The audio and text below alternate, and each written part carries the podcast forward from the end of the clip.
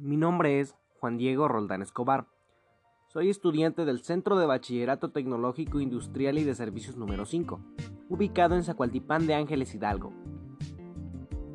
Este archivo es para la materia de biología del tercer semestre, electromecánica. Del tema que hablaré es sobre la terapia génica. La terapia génica es una forma experimental de tratamiento que utiliza la transferencia de genes a la célula de un paciente para curar una enfermedad. La idea es modificar la información genética de la célula del paciente, que es responsable de la enfermedad, para que esa célula recupere su normalidad.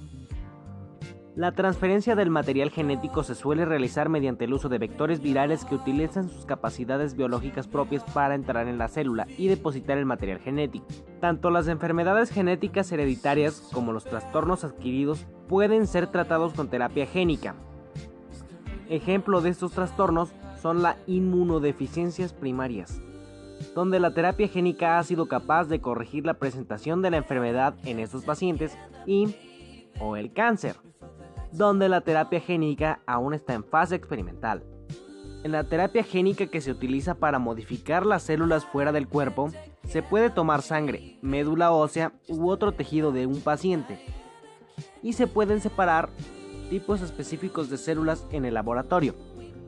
El vector que contiene el gen deseado se introduce a estas células.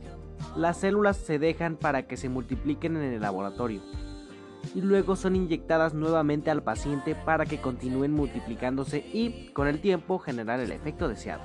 Antes de que una compañía pueda lanzar un producto de terapia génica al mercado para uso en humanos, dicho producto debe ser puesto en prueba para garantizar su seguridad y efectividad de modo que los científicos puedan considerar si los riesgos de la terapia son admisibles a la luz de los beneficios.